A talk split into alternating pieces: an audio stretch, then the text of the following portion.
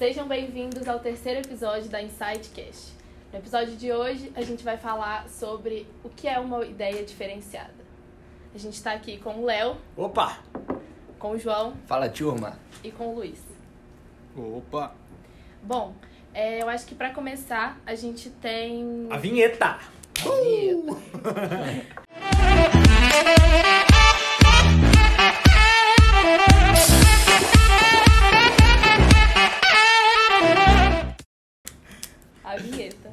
vinheta. É a. Aí foi a vinheta, É, foi a vinheta. voltou a Calmou, vinheta, calmou. continua. Mas não é. Acho que as pessoas têm pontos de vista diferentes e por isso o que é diferenciado para mim pode não ser diferenciado para você que está assistindo e para vocês todos aqui. Então eu queria começar com a seguinte pergunta: O que é uma ideia diferenciada, João? Que é uma ideia diferenciada, Manuela. A gente já vai direto ao ponto Direto de responder, assim, o, o, o tema do episódio. Vou, vou dar uma segurada, porque, afinal de contas, se eu responder agora, o pessoal vai ver a resposta e já vai sair do episódio.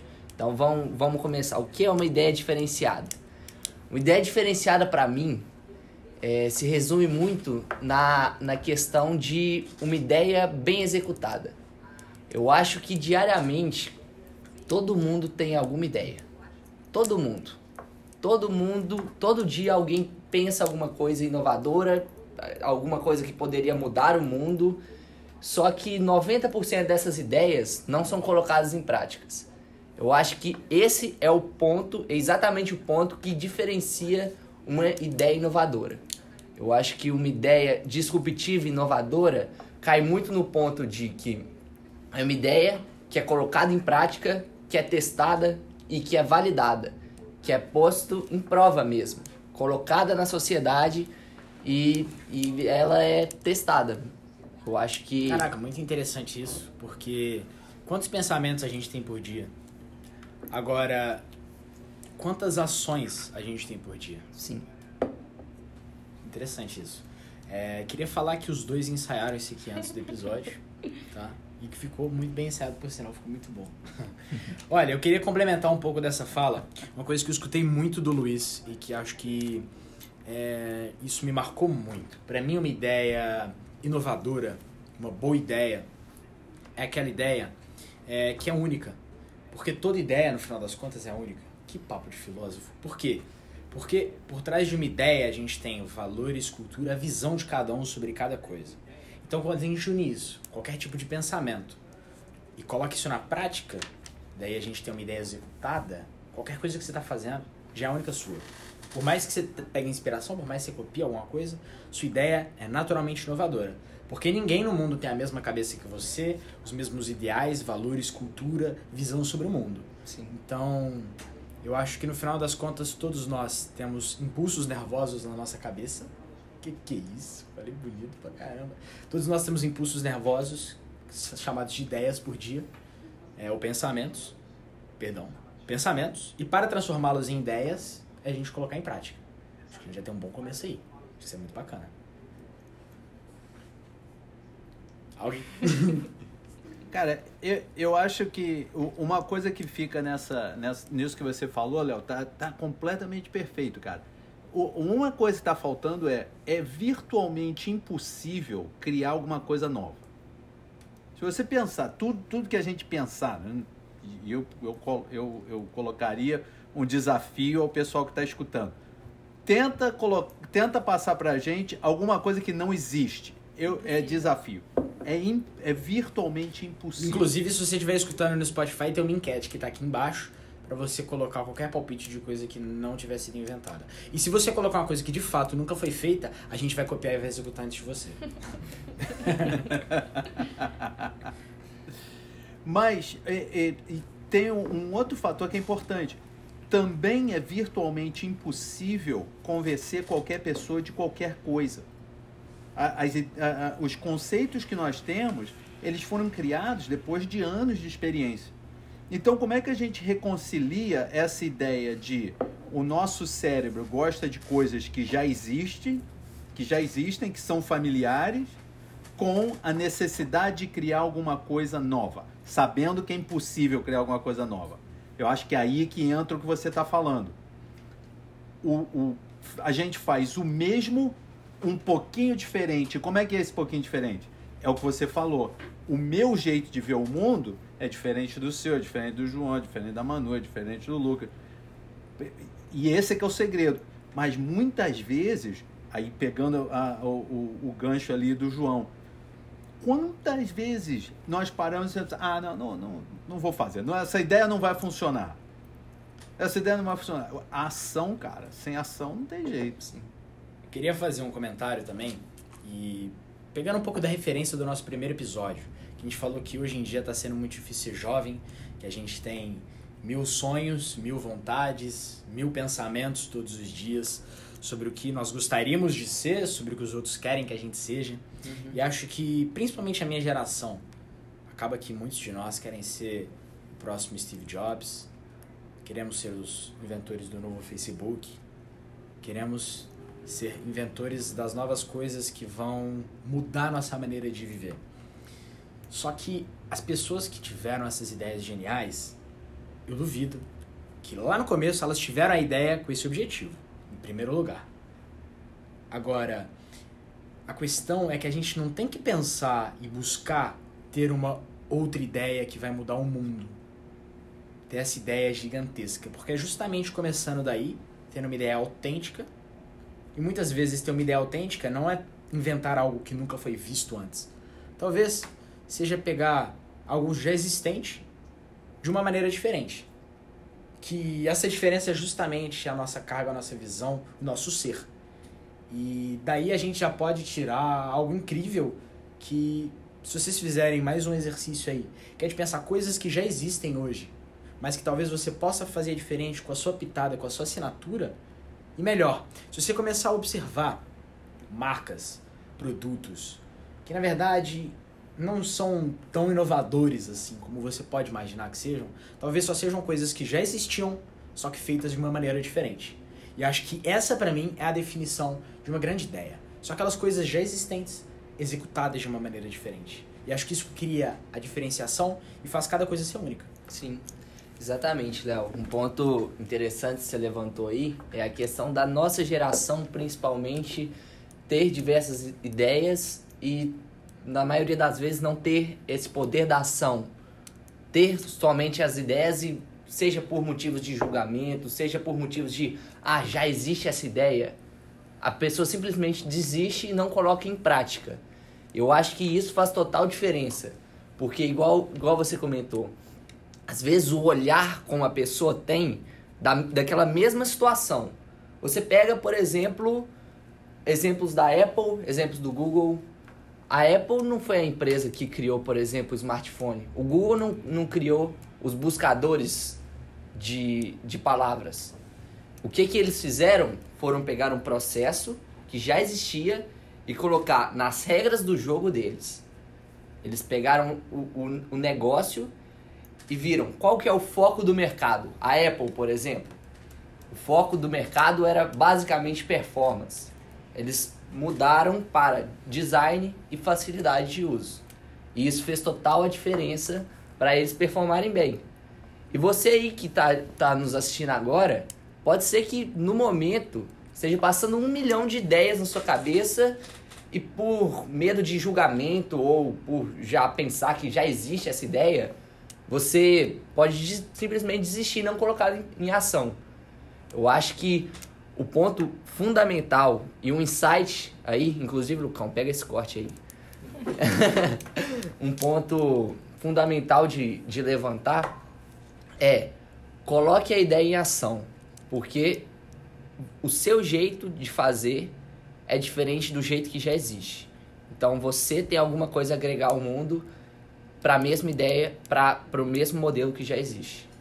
Acho que você falou da, da Apple, do Google. Eu acho que até mais próximo da gente, uma coisa que a gente usa todo dia aí, o Uber, por exemplo. Sim. Já existia carro, já existia motorista, táxi é uma coisa que existe no mundo todo, mas aí alguém teve a ideia de por que não juntar pessoas que estão por aí dirigindo carro, que isso vira uma oportunidade e dar carona para quem precisa, né?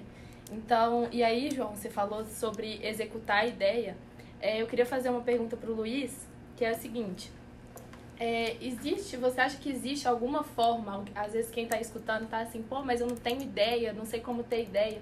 Você acha que existe algum exercício que as pessoas podem fazer, alguma forma de delas é, exercitarem mesmo isso para poder ter uma ideia? Ou a ideia só vem, enfim, como você acha que isso, isso acontece?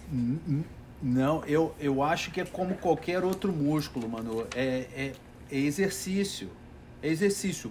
Quanto mais o, o, o cara ou, ou a menina tão, estão pensando em criar ideias e passar pelo processo de criar ideias, mais fácil fica. Aqui em Los Angeles, é, eu, eu tenho a, a, felicidade de ter muitos amigos que são, dire, são diretores, são escritores. Esses caras, tem um, tem um amigo meu, é, é o, o Josh Sher o, a gente brinca com ele que os livros dele são bons para segurar a porta. Pô, os, os, livros do cara são grandes pra caramba. E, e, ele sempre escreve uma combinação de ficção científica com ciência, com, é, com, com esoterismo. Os livros são interessantes. E eu falo para ele, eu falo, cara, quantas, quantas, quantas ideias que você tem? Ele fala, e ele diz, cara, às vezes eu sento na mesma frase por uma semana. Não, mas, mas é trabalho. A mesma coisa é criar ideias. O que que eu vejo com é, na, na, no meu dia a dia, com, com a minha agência, com o trabalho que eu faço? Os entrepreneurs, os, os, os empresários, os investidores, os, empreendedores que vêm falar comigo, eles normalmente acham é, as ideias que funcionam para eles são coisas que têm impacto ou importância na vida deles. Então, um exemplo: tem uma, uma empresa chama Bui. O, o, o cara que, que criou a empresa, ele é, é fotógrafo marinho. Uma fotógrafo, tinha foto debaixo d'água. Dentro d'água. E ele começou a perceber que nas fotos dele tinha muito plástico começou a aborrecê-lo muito. Então o que, que ele fez? Ele criou uma empresa que coleta plástico de estuários, né, de rios e, e, e, e córregos, para criar é, uma garrafa 100% reciclada. Ela, ela tem design. Ou seja, uma coisa que era importante para ele, o oceano, um problema que ele tinha, plástico na vida dele então eu sempre penso, eu sempre digo para as pessoas: vai no que é importante para você. O que, que é importante para você? Educação é importante para você? Então vai procura a sua ideia em educação. É, esporte é importante para você? Vai procura a sua ideia em esporte. Tecnologia, o que quer que seja. A verdade é, existe, tem, tem muita oportunidade no mundo e se a gente começar a exercer esse trabalho, de exercer a, a fazer esse exercício de criar ideias, é muito mais fácil. Existem técnicas? Existem. Você vai, vai na, na internet, tem um milhão de técnicas para criar ideias. Mas eu, eu, não tem segredo, voltando na ideia, no, na conversa do João. Tem que fazer. Ficar sentado em casa pensando, ah, ia ser bom. Ah, vai, fazer, vai resolver o quê? Você falou uma coisa, Luiz, que me chamou muita atenção aqui. Porque é isso, a gente pode simplesmente se propor o desafio de começar a pensar em ideias inovadoras, coisas que vão simplesmente trazer uma disrupção para o mercado muito grande. Agora, sabe uma coisa interessante? Você falou aí do Uber, vou pegar outros exemplos aqui, a própria Apple. Se a gente for olhar a Melius, que é uma empresa do Brasil hoje, que é de pontuação para troca de coisas, vendo a história de todos esses empreendedores, Sabe o que, eles observaram? Eles observaram uma grande zona de conforto em uma dor que eles tinham. Então, o cara que inventou a Uber, por exemplo, ele devia ter que pegar táxi todo dia.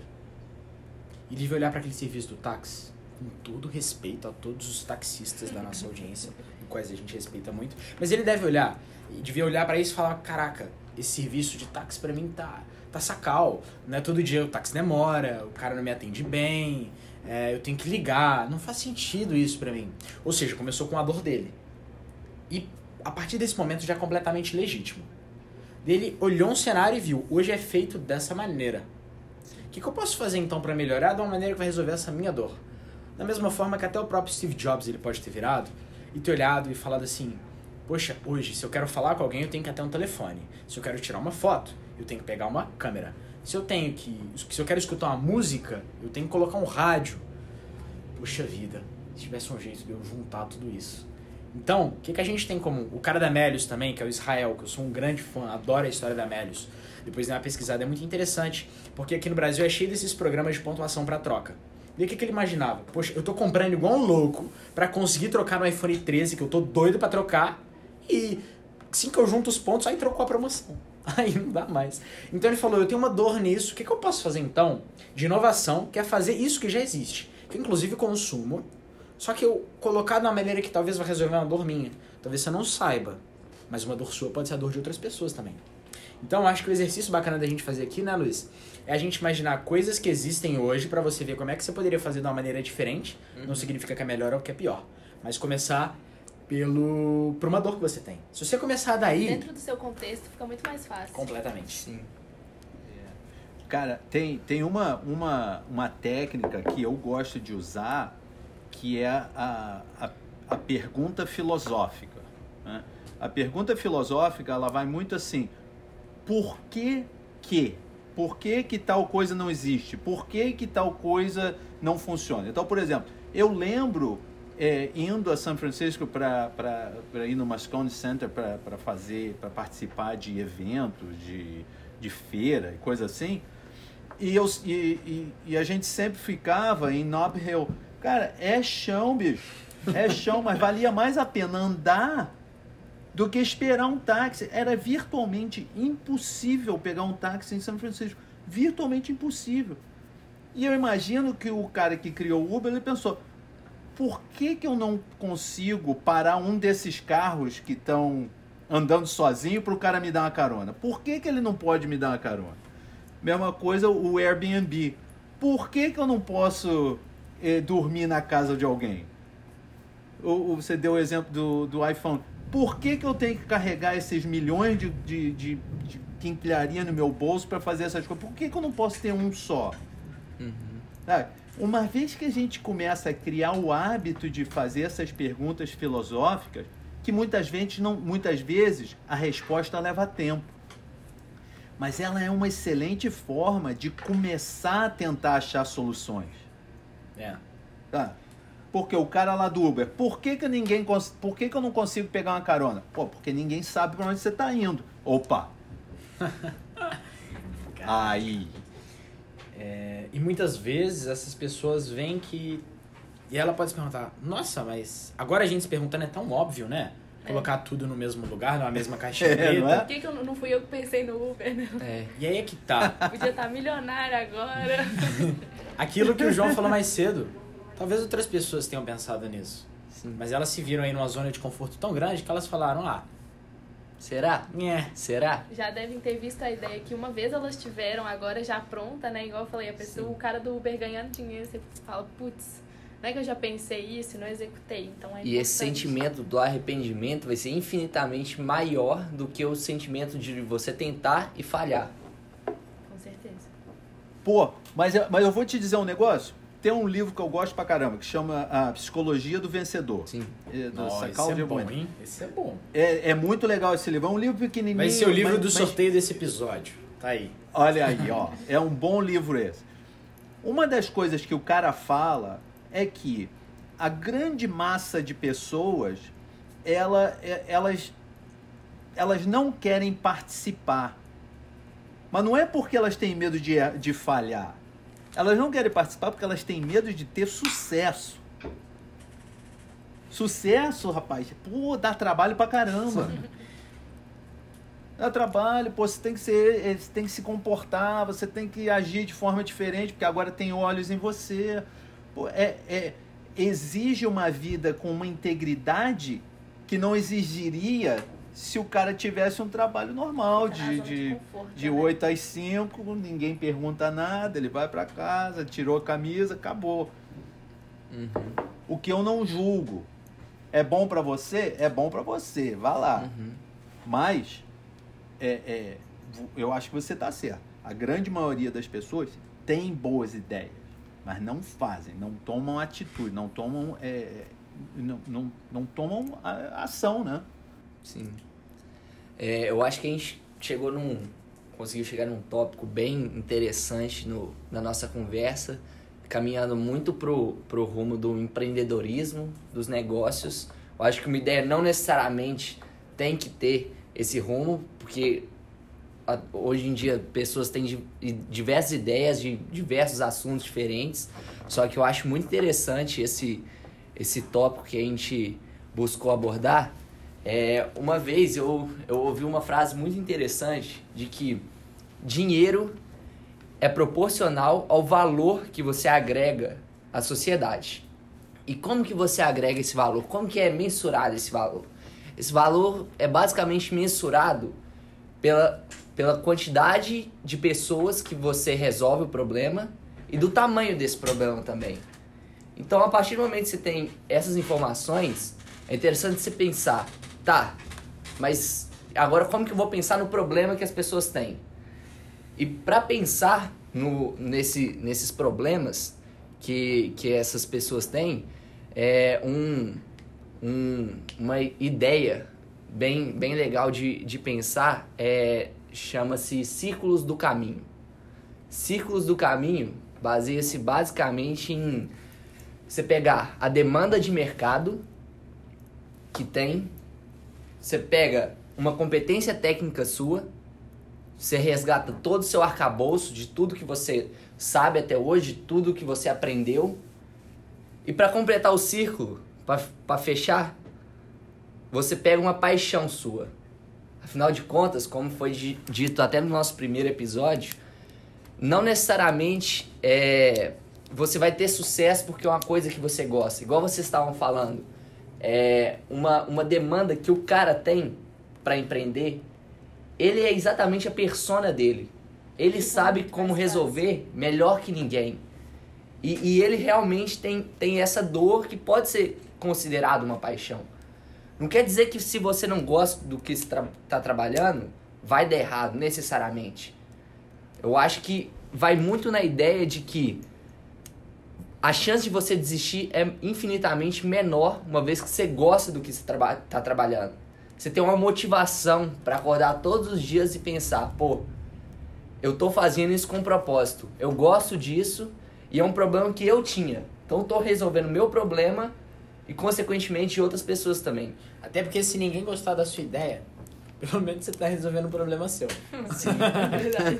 exatamente. Você tem que Não é Você verdade? tem que encontrar um jeito dos seus porquês, por que você tá fazendo aquilo, ser maior do que as desculpas. Porque vai chegar na sexta-feira à noite, Falou bonito. Gente, vai chegar na, é legal. na sexta-feira à noite, seu dedo vai coçar pra sair com a, com a galera. Pra jogar um videogame, pra fazer qualquer coisa, pra dispersar do trabalho. Mas é exatamente aí que você vai, você vai lembrar que seus porquês são maiores que suas desculpas. Bom É, é verdade, cara. Eu, eu, vocês sabem, eu estudei no Colégio Naval, né? E, e, e ir pro Colégio Naval era difícil pra caramba. Sim. Eu, com 15 anos de idade, eu acordava às 6 horas da manhã, estudava das 6 da manhã às 8 da noite, 7 dias por semana. Esse era o meu objetivo. É, é, e, e tinha certeza que tinha um caminhão de gente fazendo a mesma coisa. Sim. Eu não imaginava. é- Essa ideia que a gente pensa de que, ah, não, não, não, eu, eu, eu não, não preciso colocar minha energia, não, não preciso colocar toda essa energia. Não, meu irmão, tem que ir atrás. Agora, tem um perigo. Tem um perigo que eu gosto, eu gosto sempre de, de levantar essa bola. Paixão não é um bom conselheiro. Uhum. Paixão não é um bom conselheiro. Propósito é um excelente conselheiro. Sim. E aí é o que o João tá falando. O que, que é importante para você? Porque paixão. Eu, eu sempre dou o exemplo do, do. Em 1996, de 11 pessoas que morreram no Himalaia, né? Os caras resolveram que eles iam chegar no topo do Himalaia. A, a tempestade chegando. E, mas não, não, a gente vai chegar no topo do Himalaia. 11 ficaram. E mais um caminhão que, que teve que ser atendido e resgatado e tudo mais.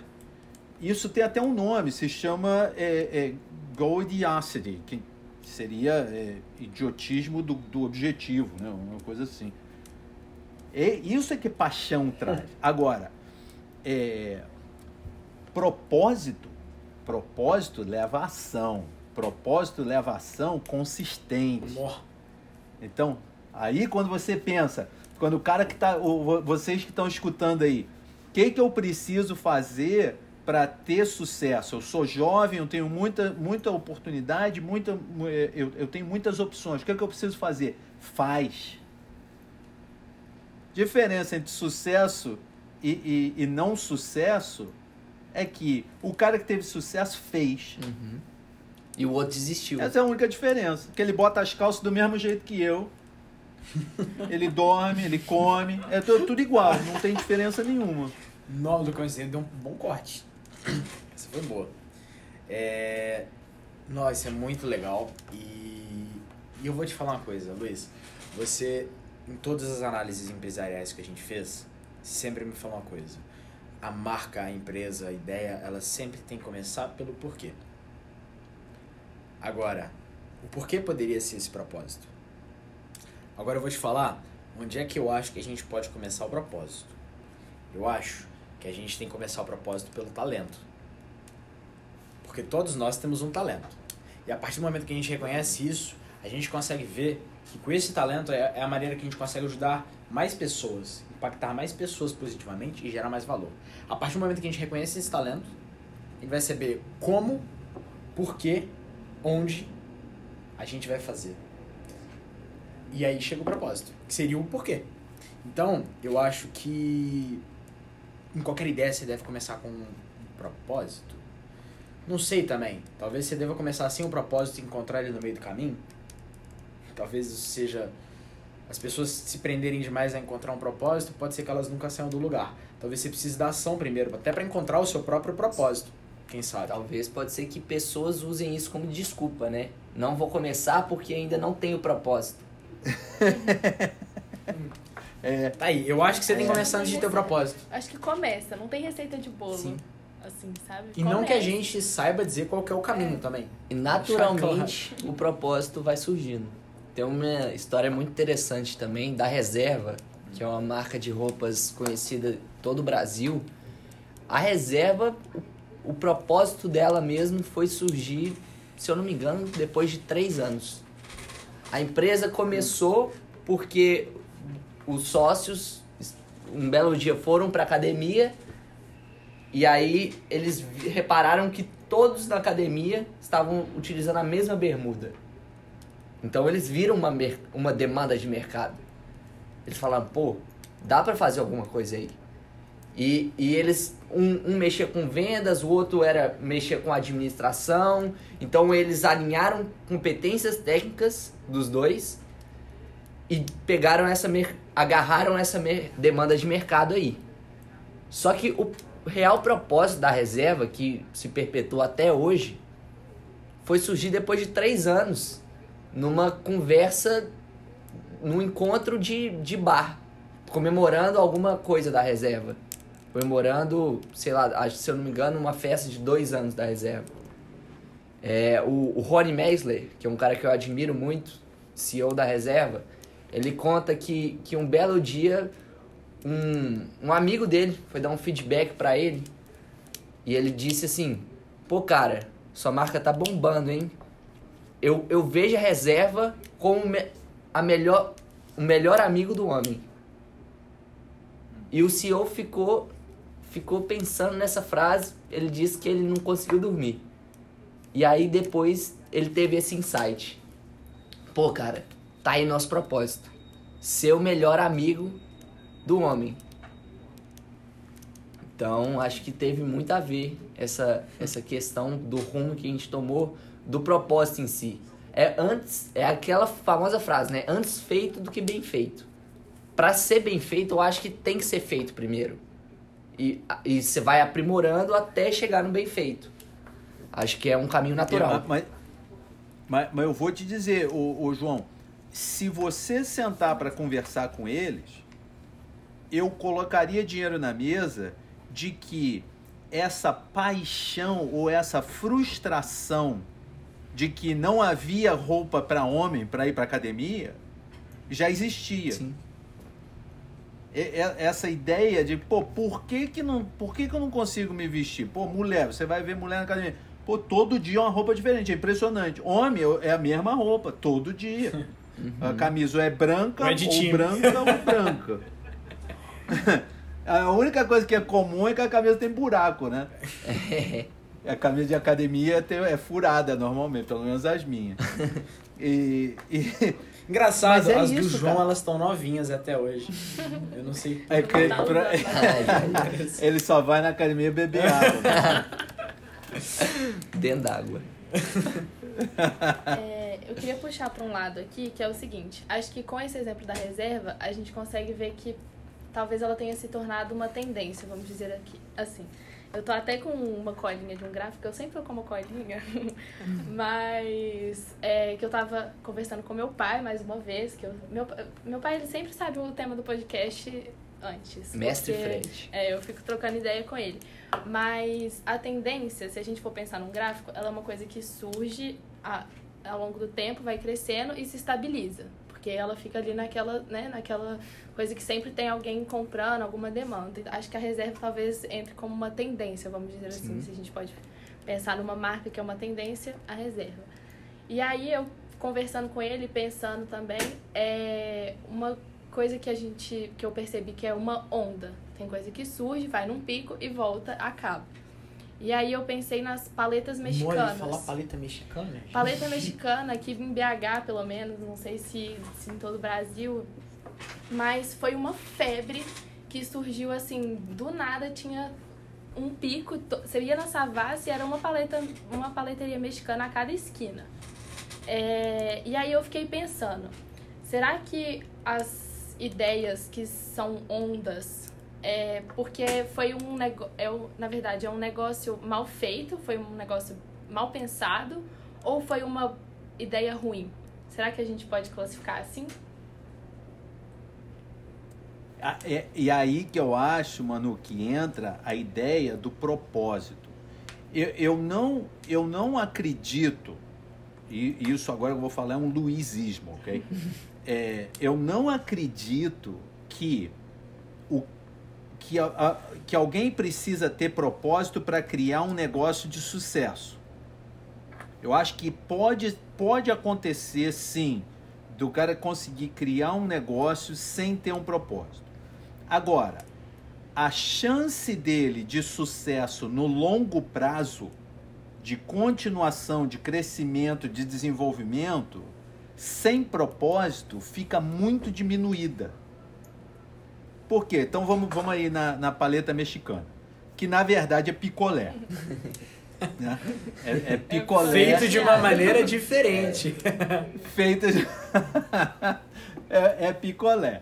Então tá, aí você vai e, e o que que esses caras tiraram vantagem? Tiraram vantagem da ideia de que é, em todo o mercado existe uma demanda latente por coisas novas.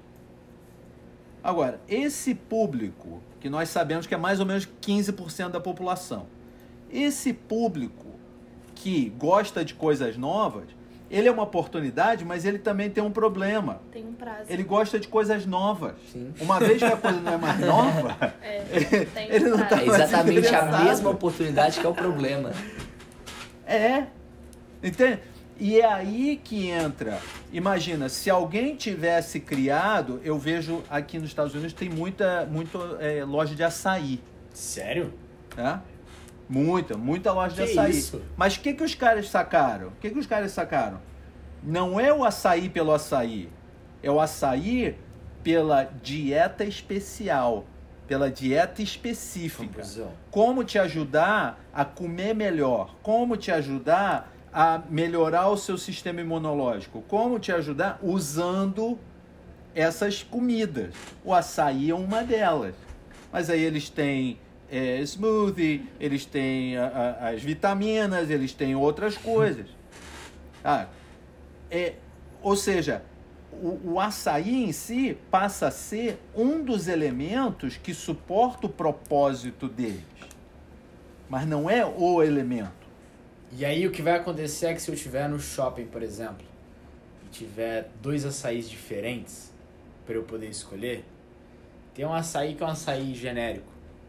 E aí tem, por exemplo, o Oakberry, que trabalha justamente gente todas isso aí, essas viu? questões de trabalho de marca. E no Oakberry açaí é o coadjuvante dessa história. O principal são todos os benefícios que ele traz, ele é diferente, não sei o que, papapá. Acaba que todas essas questões que tornam algo único e diferente, ganha aquele que for mais diferente positivamente, porque não adianta você ser diferente negativamente que o mercado vai te reprovar. Então eu acho que ganha aquele que se diferenciar da maneira mais autêntica e eficiente possível. É aquela ideia. É é a mesma coisa, um pouquinho diferente. É. E sobre é, a mesma coisa, um pouquinho diferente, eu queria mexer aqui no ângulo da cadeira, deixa eu voltar pra onde eu tava. Calma. Sobre fazer uma coisa do jeitinho um, pouco, um pouquinho diferente, essa semana eu tava escutando um episódio fantástico sobre a história do Nubank.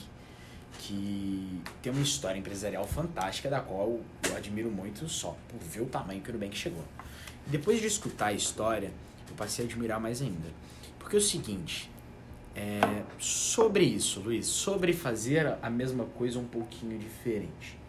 Como é que você reagiria se eu virasse pra você e falasse, vamos abrir um banco? Só que um pouquinho diferente do que se vê por aí. Primeira coisa que eu falo é você tá louco, Léo? Que história é essa? A gente tá falando de um dos mercados mais tradicionais, bem construídos, é, poderosos do mundo. Daí você quer me entrar fazendo um pouquinho diferente, não vai dar certo. Foi isso que a Nubank fez. E aí, eu tô agora batendo tudo no liquidificador que a gente falou e colocando num copo. Porque é o seguinte, a história é justamente que o cara virou, virou lá pra moça da, do, do, Nubank. da Nubank, que eu esqueci o nome. Desculpa, eu sei que você vai estar escutando o podcast, mas enfim. É, e ele virou pra ela e falou o seguinte: é incrível aí no Brasil como é que todos os serviços bancários são feitos de uma mesma maneira. Se cobra taxa, não tem um atendimento bacana, é tudo muito caro. E as pessoas aceitaram isso. As pessoas simplesmente entraram numa zona de conforto suficiente para falar, ah, tá tudo bem, eu aceito isso. Daí ele falou, e se a gente trouxesse um banco com uma pegada diferente? Com a pegada em que a gente teria um atendimento diferente, onde a gente não cobraria nada, onde não teria toda essa fama aí dos bancos extorquirem seus clientes, onde a gente seria transparente com os nossos clientes em tudo. Inclusive descobrindo no podcast que nu é de pelado mesmo. A ideia, inclusive, no próprio é nome mesmo? foi de Nubank, o banco pelado, porque ele quer trazer de uma maneira disruptiva, ó, perdão, de uma maneira transparente e disruptiva para os seus clientes tudo isso. O que, que eles fizeram? Eles trouxeram ali uma coisa igual todo mundo, que é um serviço bancário. Tudo bem que eles foram ali na coisa mais complexa de se criar, é um banco, mas eles fizeram um pouquinho diferente. E a gente viu que por fazer isso da maneira original e sanando uma dor que era dele, porque ele falava, eu não gosto de ser atendido desse jeito, e eu acho que outras pessoas também não devem gostar. E todo mundo faz desse jeito. Vamos tentar fazer um pouquinho diferente para ver como é que é?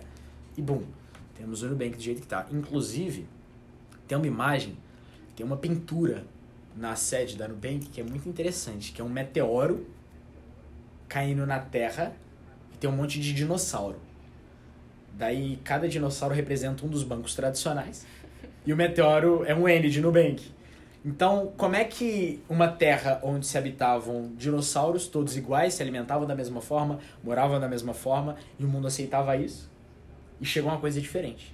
E explode esse mercado, e é o que Nubank fez, que dominou a América Latina. Então, tá aí acho que o case maior que a gente pode trazer hoje de alguém que resolveu fazer a mesma coisa de um jeitinho diferente. Sanando uma dor, não só dela, mas de outras pessoas. É. Eu acho que. verdade. Concordo. É, só que eu acho que maior exemplo eu acho um pouco forte de falar. Ah, então tá bom. É, Então vamos Não, não, então. não. É um excelente exemplo. Porém, assim como esse, igual o Luiz falou, dificilmente a gente vai encontrar uma coisa que foi inventada do zero. como a roda, por exemplo. Que não foi inventada do zero. O ser humano deve ter visto uma bola rolando e Exatamente. falou, eita porra, e se eu colocar isso aqui debaixo da minha carroça, vai ser muito mais fácil É de o empurrar esse um trem. pouco diferente. Exatamente. É. É, e, e às vezes eu fico, fico pensando é, muito, muito na questão de, de como nossa sociedade, do poder de julgamento de ideias. É, e quando eu falo poder, é, nesse sentido não é uma coisa boa, necessariamente. um- É um poder negativo, é, que, a- que afeta negativamente a sociedade. Essa questão do julgamento. A gente está numa sociedade que desde pequeno a gente é perguntado sobre o que você quer ser quando você crescer. Então, você, querendo ou não, vai tendenciando a criar uma imagem na cabeça da pessoa que ela vai fazer a mesma coisa o resto da vida. E talvez seja interessante pensar é, quantos Leonardo da Vinci, é, quantas CEOs da Nubank, quantos Ayrton Sennas podem ter sido simplesmente desperdiçados porque colocaram na cabeça dele que ele tinha que seguir o caminho padrão. É uma frase do Einstein. Ele fala que se você julgar um peixe pela capacidade de subir numa árvore, esse peixe vai ser frustrado pro resto da vida.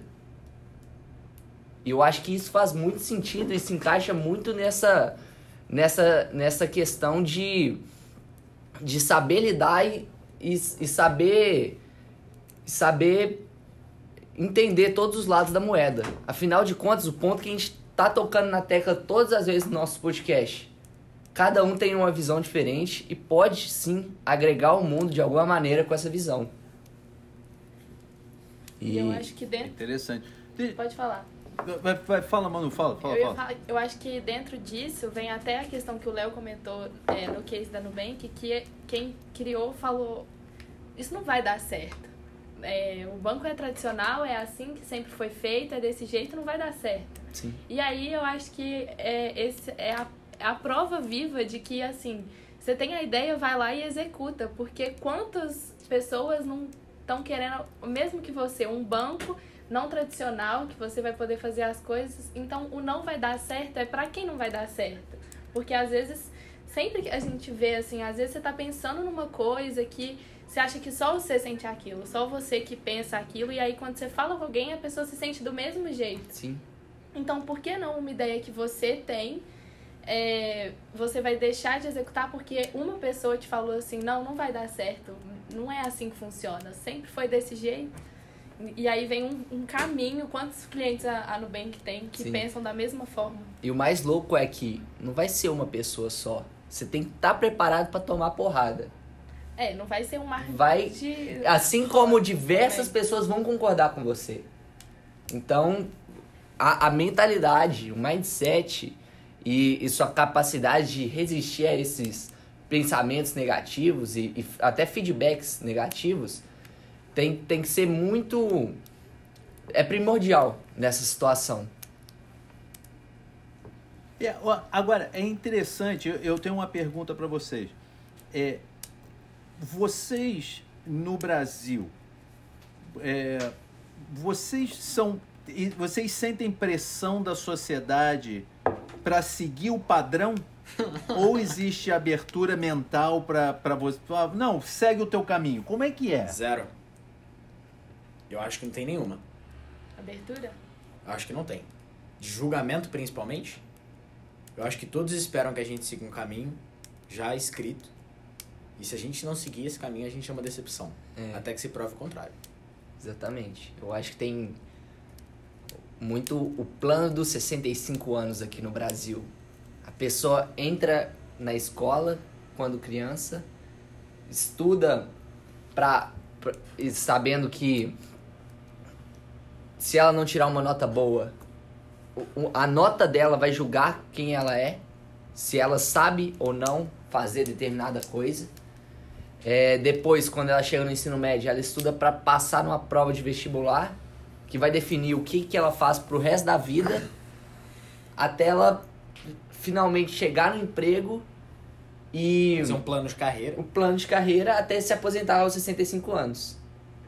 E eu acho que muito também entra a questão da, da educação financeira nisso aí, porque a maioria das pessoas hoje no Brasil também é, tem, tem essa visão de que é, vão, vão se aposentar e vão contar com a questão da aposentadoria. Eu acho que uma, uma questão essencial que teria que ser aplicada hoje em dia nas escolas brasileiras seria essa questão da educação financeira e de ensinar como que as pessoas lidam com seu dinheiro. E, e, Luiz, eu quero saber como é que é isso nos Estados Unidos. Eu não estou na faculdade. E eu não tenho portas fechadas para a faculdade, mas é uma questão pessoal minha. Eu estou escolhendo seguir o meu próprio caminho por hora e está sendo fantástica a jornada. E o mais importante de tudo, eu sou extremamente feliz e realizado com o meu hoje.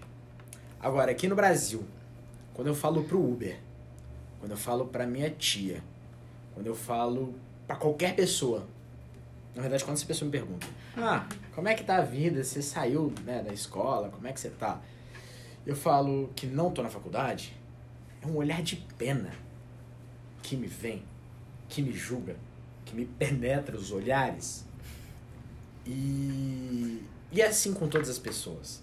E eu tenho que basicamente trazer um discurso pronto de justificativa para tentar convencer essas pessoas. Hoje eu já tô falando o seguinte: eu cansei de justificar e tentar fazer as pessoas entenderem o meu lado. Porque não é nem falta de esperança das pessoas me entenderem, é porque elas nem têm que entender no final das contas. Hoje eu tô virando para as pessoas, pro Uber, pra minha tia, avó, para qualquer pessoa, eu falo o seguinte: você quer o meu bem? Você quer me ver feliz, realizado, curtindo a vida? Sim. Normalmente as pessoas respondem sim a essa pergunta. Fala, então fica tranquila. Que isso tá acontecendo do jeitinho que tá.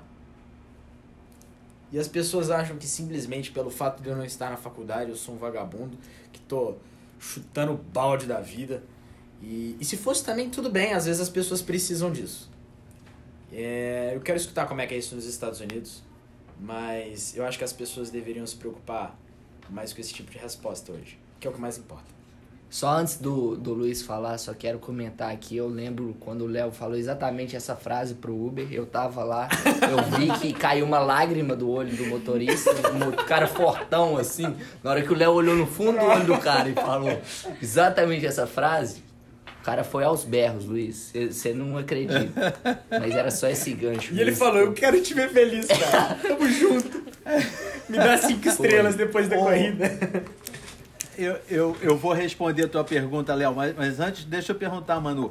É, é a mesma coisa pra mulher, Manu? Ou ainda é pior? Então, eu acho, eu ia falar que eu acho que é, o caminho é exigido, mas uma coisa que eu tava refletindo aqui é a seguinte. É, eu acho que às vezes as pessoas até tentam é, sair de- da caixa, ficar fora da caixa, mas aí eu tava refletindo aqui que eu acho que é dentro de um caminho ainda. Então, às vezes, assim, é, não, ele estuda. A gente, por exemplo, estudou numa escola diferente, que não é aquela padrão, não é aquela padrão Enem e tudo mais. Mas aí você ainda assim continuou seguindo. Não que as pessoas. Eu acho a- escola importante, mas assim. Eu vejo que muitas vezes o pensar fora da caixa, às vezes pode ser dentro de um caminho ainda. Então, é, vou fazer faculdade. Não, mas faz essa faculdade diferente e tal, mas ainda exige, existe uma exigência da faculdade. E aí depois, mercado de trabalho. Então, ainda querem a gente no mercado de trabalho daquele jeito ali. Não, mas vai para uma empresa talvez que é diferente, que você vai poder, sei lá, ter uma geladeira dentro da sala de reunião, mas ainda você tá dentro do caminho. Então, acho que, que existe é, talvez essa inovação escondida, assim, sabe? Sim. É, são vieses, né? E acho que. Antes de você contar pra gente, Liz, eu acho que a que mais me surpreendeu de todas as, de todas as pessoas que eu conversei foi uma que virou pra mim e falou assim: Você acha que você é o próximo Steve Jobs? Né? Aí eu falei: Caraca, eu tava pensando aqui, se eu fosse o? Steve Jobs, se eu fosse, chegasse aos dedos dos pés desse homem incrível que pisou nessa terra aqui. Eu acho que se eu tivesse o resultado do Steve Jobs, a tia ia sentar e ia falar assim: Mas se tivesse feito faculdade, quero ver onde é que ia chegar. Eu falei, rapaz, se até o Steve Jobs vai ser julgado, porra, eu não vou me preocupar com isso não, não vale a pena. É verdade. Ó, é, o, o- como, é que, como é que acontece? Vou, vou dar para vocês um exemplo. E isso aqui, eu tenho muitos clientes que são, que são é, é, empreendedores que vieram de outros países.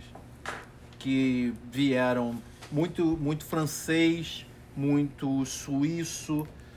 E, e uma coisa que eles falam é assim, que é, é até um ditado que eles falam, que, pô, se fosse, se, se eu tivesse na Europa, se você nasceu é, sapateiro, você morre sapateiro, né?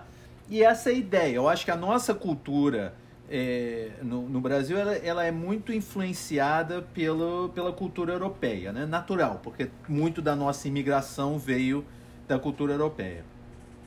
Existem, para mim, existem duas, é, duas falhas no conceito desse, desse pensamento que, que, vocês descobri, que vocês descreveram aí. Eu acho que é importante para quem está para quem tá escutando e quem está assistindo de parar para pensar no que eu vou falar por um segundo.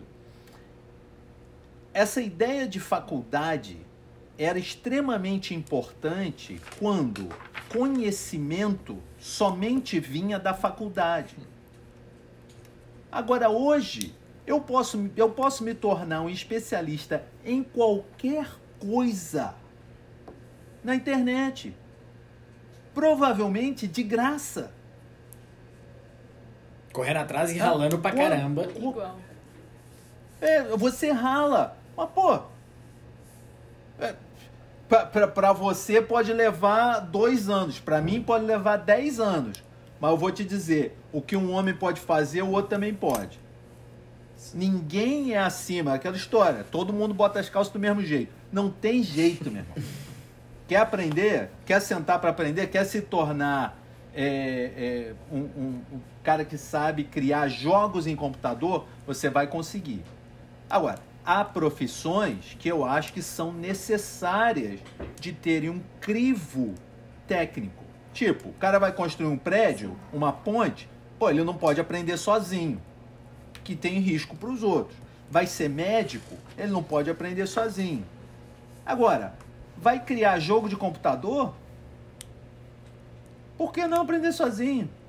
Meu filho, cara, cara, o moleque tem 9 anos de idade. Outro dia o cara chega, fala: Olha o que eu inventei, pai. O cara criou em, em, em, em Java um, um, Mario Bros. Um, um Mario Bros. isso? Um joguinho do Mario Bros. Eu, pô, como é que você fez isso aí? Ah, pô, tu tava mexendo. velho. Tava fuçando aqui. Juntei isso com aquilo. É, foi. tava mexendo. Ou seja, todo mundo tem acesso à informação. A informação que eu tenho, você tem, que a Manu tem, que o João tem, que, que o Lucas tem, é a mesma. É a mesma, não tem diferença. A segunda falácia nessa história é de que o relacionamento que existia há 50 anos atrás com empresas é o mesmo. Não é. Não é mais o mesmo. O interesse dos caras do meu, no meu sucesso é zero. Eles não estão nem aí se eu estou feliz, se eu estou saudável, se eu estou bem, se eu não é nada disso. Eles querem saber se eu estou seguindo as regras que eles criaram. Eu, há muito tempo atrás, eu decidi que eu ia definir as minhas regras. Deu certo. Deu certo. Como poderia ter dado errado. Mas é parte da vida, pô. Na verdade, como deu errado até dar certo.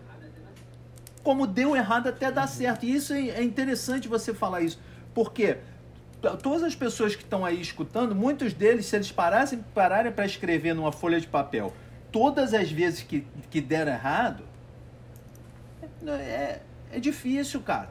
Mas o que conta não são quantas vezes a gente cai, é quantas, gente, quantas vezes a gente levanta. Thomas Edison, conhecido como inventor da lâmpada, inventou a lâmpada.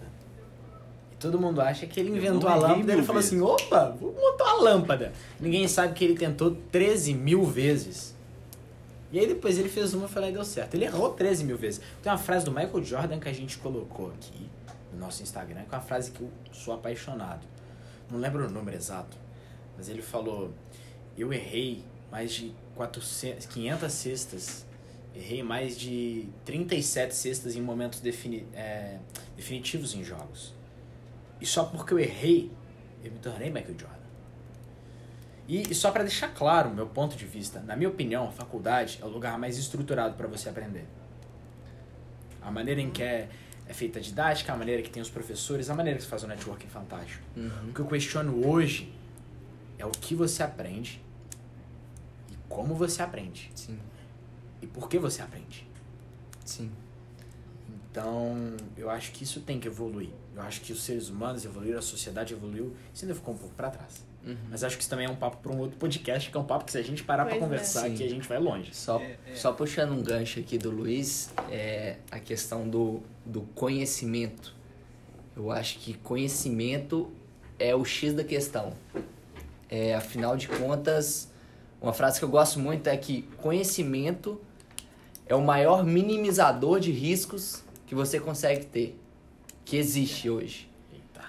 Ou seja, é, se for, seja na faculdade, seja estudando virtualmente, seja procurando em qualquer lugar que seja, você tem que estar em constante evolução e buscando constante conhecimento.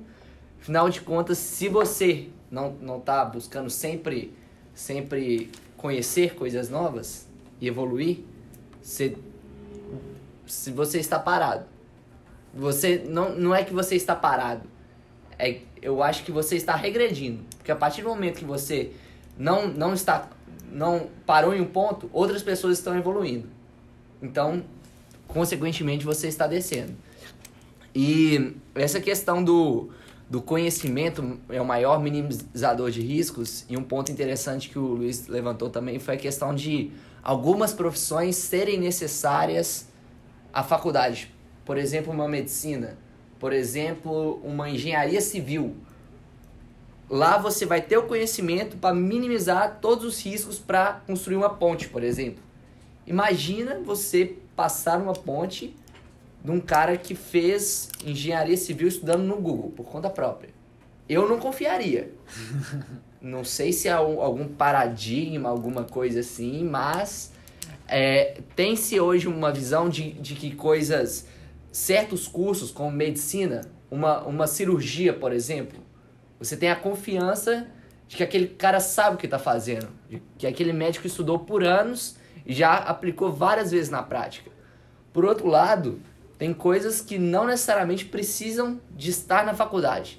Eu acho que, igual o Léo falou, hoje em dia tem milhares de cursos e a faculdade é o lugar mais estruturado. Estruturado porque te coloca numa rotina. Você tem que seguir, senão você vai estar perdendo seu tempo. Uhum. E, e a questão de estudar por conta própria te exige responsabilidade. E eu acho que a partir do momento que você tem essa responsabilidade e pega uma coisa, por exemplo, uma administração, um marketing digital da vida, que não necessariamente te exige uma faculdade, você consegue mu- muito melhor pegar conceitos é, da internet mesmo e aplicá-los diretamente em pontos específicos que você precisa. De livros. De- É. É, mas, mas isso aí é paralelo, João, com o que você falou do médico. Sim. Você que é um médico que teve experiência. Quanto de, de marketing digital você vai ter de experiência dentro de uma sala de aula? Nenhuma. Ao passo de que, ao passo que vocês aí na, na certidão, todo dia vocês estão vendo. Vocês estão testando, aprendendo, errando, acertando. É. E é, é isso. Agora, você me perguntou, Léo, como é que funciona aqui nos Estados Unidos. Cara, é, existe a noção, existe a cultura de tentar.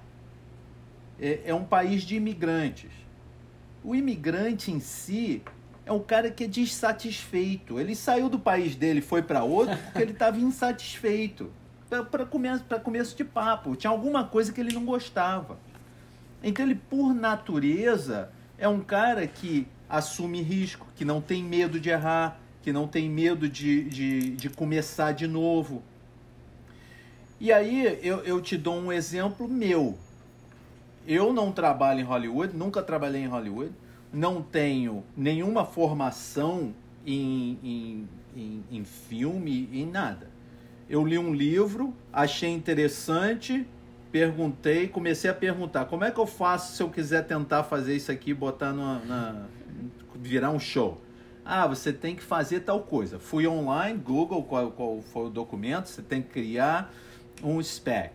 Criei um spec, mandei para um agente. Tinha a vantagem de que eu conhecia o agente, mas mandei para um agente. O que, que você acha dessa ideia? Ah, achei uma boa ideia. Deixa eu perguntar umas outras pessoas. Volta para mim. Ah, é uma boa ideia. Vamos falar com o cara que escreveu o livro. O cara escreveu o livro, gostou da ideia, quer seguir adiante. Nesse momento, a gente está conversando com agências de produção para ver se alguém quer criar o show. Eu sei alguma coisa de TV, só o que eu aprendi online, bicho. Ou seja, essa mentalidade de quer fazer, vai e faz. Ninguém vai te E parar. assume o não risco existe- disso. É, não, não existe. é, exi- na verdade, existe ao contrário. O que você descreveu, que a sociedade olha para aqueles que são empreendedores e diz: ah, não sei não, Léo, acho que você está indo no caminho errado. É ao contrário. O cara que está tendo o- o- a ideia empreendedora, ele fala, vai lá e faz. Vai lá e faz. E se errar? Se errar, começa de novo. Vai fazer o quê? Vai ficar deitado? Não, pô. Incrível. E te digo, eu já tive empresa que faliu, eu já tive empresa que falhou, eu já tive amizade que foi destruída por causa de, de business. Acontece, cara. É parte da vida. É, e tomara que isso tenha a ver, talvez, com o nível de evolução do país, no caso dos Estados Unidos, de desenvolvimento cultural, inclusive. Quem sabe o Brasil chega nesse nível um dia. Tenho certeza que depois desse episódio, tanto de zap que eu vou receber das minhas tias. Isso. Mas, mas olha só, eu, eu vou te dar, eu vou te dar um, um bom exemplo. É, o, o, o a i2Go, que faz acessório de, de computador, de fone, essas coisas. É, quem, quem um, um dos fundadores, ele, ele trabalhou comigo na Whirlpool, Marcelo Castro. É, é, qual- qual- o que, que aconteceu? Eu imagino, eu nunca conversei com ele sobre isso, mas eu imagino que ele chegou no Brasil e ele olhou, ele ficou insatisfeito com a qualidade dos acessórios para aparelhos eletrônicos. E ele pensou: por que, que eu não posso ter produtos de melhor qualidade? Foi isso. E começou a desenvolver dali. O que eu acho que é interessante para as pessoas que estão nos escutando, que provavelmente estão interessadas em empreendedorismo, estão interessadas em criar um negócio, estão interessadas em, em, em ter ideias, é não aceite, é, é, entender que não aceite ou não acredite que os outros têm respostas melhores. Ninguém tem resposta melhor, ninguém sabe o que a gente, a gente não sabe o que está fazendo. Não tem regra, não tem livro para dizer como é que a vida vai, o que funciona, o que não funciona. Vai e faz, meu irmão. Vai e faz. É. Acho que a gente tá terminando da mesmo jeito que a gente começou. Vai e faz. Talvez seja isso. Vai e faz. Tem uma ideia, faz. Vamos caminhar pro final e chamar o quadro do Lucão? Vai ter quadro do Lucão? A cara dele, a cara dele. Quer sentar aqui? Ah, Tá. tem espaço aqui. Traz seu fone. Eita. Usa aqui, ó. Cuidado aí. Tudo certo. Qualquer coisa eu corto essa parte.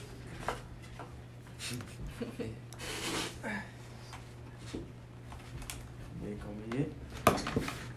Quero ver na hora que a gente fazer Luiz, os daí você tá vendo o Lucão? Daí você tá vendo o Lucas, Luiz? Tô vendo só tatuagem no cotovelo. Aê! Eu vou pra cá. Chega pra cá, Chega aí. É, chegava pra Ó, cá. então, aqui você vai tirar o corte então. Os três e... BUM! Lucão daqui do meu Corte. lado. Começando Ah, tá. mais um novo quadro. Quer dizer, é novo, né? Porque a gente nunca fez. A gente fez no último, É, só é. que você ficou com vergonha, falou pra todo mundo que, Que deu pau na gravação, vergonha, cara. só que na verdade você Deu cortou. E teve no primeiro também. Só não teve com esse nome. É, Agora verdade. a gente batizou o Tá quadro bom, do agora a gente batizou. Batizamos Agora o site tá do Lucão. oficial. Ó, e só uma Sites. coisa, Se der pau de novo dessa vez, Aí no é começo do próximo episódio começa com o quadro do Lucão pra compensar. Isso. Desculpa. Isso. Mas calma lá. Então vamos lá, né? Vocês têm alguma pergunta pra começar ou não? Vocês Luiz, de- manda uma pergunta boa aí pro Lucas. Ou vou falando. Ele que mesmo? tava bem prestando atenção durante todo o nosso episódio. É teste, é Ah. teste.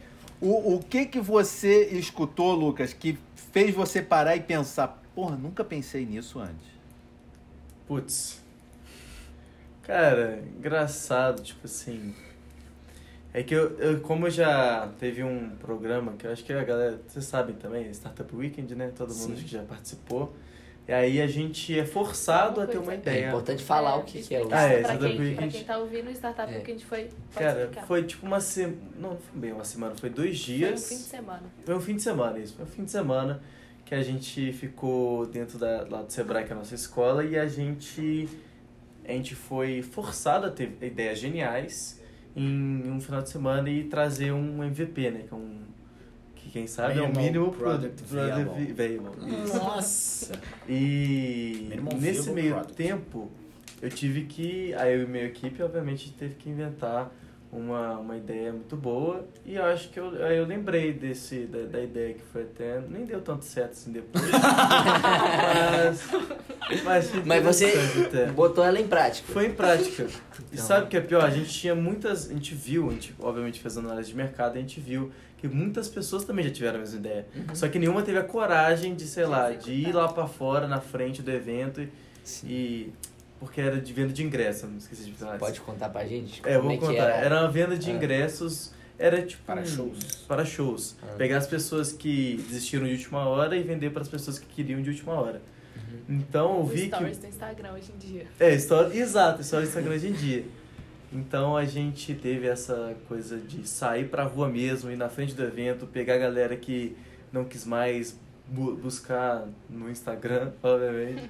gente que queria comprar, mas assim, pra testar mesmo se realmente rolava essa ideia. Enfim, foi, foi divertido, foi uma ótima experiência, eu lembrei dessa Eles desenvolveram a ideia, que hoje é o Simpla, né? Sim. E Sensacional. aqui, Lucas? É, você sabe por que, que vocês Beckett. não deram continuidade com a ideia? Cara, foi. É que é isso. É, eu acho que aí a gente difere a pessoa que quer mesmo, quer que é coisa que dá certo, a pessoa que tá lá porque, não sei, talvez não quer mais.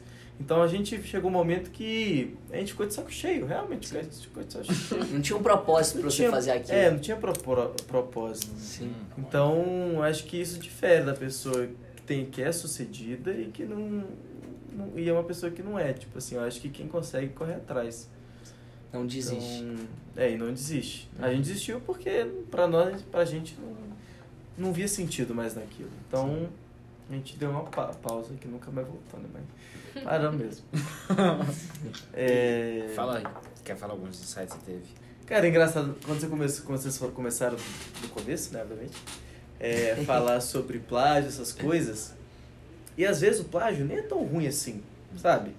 A gente, eu vejo até no, no, no ramo musical que muitos remixes de músicas, talvez antigas ou até, até novas, cara, eu, eu são muito melhores do que a música original. Cuidado pra você não aparecer no Ah, é, verdade. Eu tenho que... são, alguns remixes são muito melhores que o original, pelo menos na minha opinião. E... E assim, eu acho que às vezes o plágio pode melhorar, mas também, obviamente, não pode tirar o crédito da pessoa que realmente criou. Mas, bom, acho que... É, como vocês sabem, o nosso episódio costuma ser lançado sete dias depois, então nesse exato momento o Lucão tá procurando um advogado por falar que o plágio é uma coisa Eu na verdade, eu acho que não é nem o plágio, Lucão. Eu acho que é o que a gente falou durante o episódio, que é alguém teve uma ideia, que no caso foi a música, e aí você, que é igual a gente falou aqui, uma coisa escrita, só que aí você dá uma nova função, você cria de um outro jeito, porque o remix eu acho que ele não é nenhum plágio da música, porque plágio é, É. ilegal. Justo. Realmente você teria que estar procurando um advogado. Mas eu acho que é uma nova buscar referências. forma. É. É. uma nova forma. Não existiu. A gente falou que existiu o carro motorista e existiu o táxi. A pessoa fez o Uber. Não é um plágio Perfeito. do Uber. O remix, então, eu acho que seria esse Uber do táxi, talvez. Que É. você tem a coisa ali. Eu acho que eu viajei demais. Não, Não, mas tá mas certo, exatamente isso. Tipo assim. É, eu acho que o remix entra nesse quesito de uma coisa que já tá ali, só que você dá uma nova função. Você Não, é da sua ela- cara. Dá uma Da sua cara. você coloca ela de outro jeito. É, Porque senão a gente, né, é. Exato. cadeia E- tá aí se você fala do plágio. Não, É. nosso dia, nossas horas são limitadas pra gente tentar criar tudo. De vez em quando é bom Uhum. pegar inspiração. É, e o último recado é que é realmente, Léo, você tem que procurar faculdade pra fazer, João Vitor. fazer uma faculdade, pelo amor de Deus. Meu Deus, é. Entendi. Então é isso, pessoal. É isso. Ficamos por aqui. Falar do, do sorteio. Sorteio do Sorteio. livro. Qual vai ser o livro do episódio que nós vamos sortear, Léo? É, Mentalidade do Vencedor, autografado pelo Psicologia Luiz do vencedor, Pires. não é não? É, Esqueci. Será? isso. Vai ser o sorteio do livro para participar. Vai na capa do nosso episódio, coloca o seu insight, marca dois amigos e a gente vai decidir. Se tiver um insight muito bom, você vai ganhar. Se tiver só um insight ruim, a gente vai sortear o livro, porque a gente manda nesse É. Você disse autografado pelo Luiz Pires, é isso mesmo que eu vi? Isso. Virtualmente. a gente Digitalmente. Digitalmente. É isso aí, que aqui é só assinatura digital. Inclusive, link da assinatura sem papel aqui também na descrição. Mas é isso, pessoal. Ah, valeu pela conversa. Nos sigam nas redes sociais. E até o próximo episódio. Tchau. Valeu, galera. Tchau.